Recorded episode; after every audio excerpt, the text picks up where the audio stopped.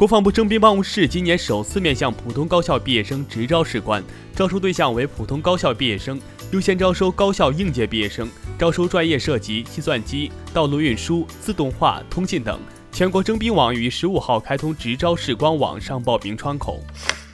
国家卫生健康委医政医管局监察专员郭艳红介绍，截至目前，每天核酸检测能力可达到一百五十万份。五月十五号，王者荣耀游戏推出新的使用规则，其中未成年人用户在每天晚上十点至次日上午八点间禁止玩该游戏，每天限玩一点五小时，法定节假日期间每天只能玩三个小时。厦门校园的前主编发博称遭到粉丝骚扰，起因是昨天的老师事件导致有很多粉丝给他打电话，并且还放出了电话录音。我想说，老师事件都已经有结果了，有些人真的别作了，收手吧，别觉得自己是正义使者和除魔卫士。中国人民银行定于二零二零年五月二十号发行二零二零吉祥文化金银纪念币一套。网友晒出购买的网红饮品，拆开大杯底部，发现有内增高，并且与小杯几乎同高。饮品客服回应，大杯底部镂空设计是为了隔热，不存在虚假宣传。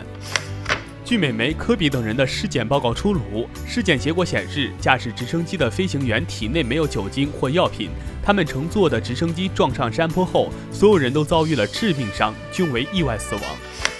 小姐姐让导盲犬枕着脚休息一动不动的视频，让无数网友大呼太温暖了。五月十六号，女孩回应称，视频拍摄于四月底，当时自己非常惊喜，有一种中了彩票的感觉。女孩称看新闻说不能打扰工作犬，于是忍住了没去抚摸狗狗。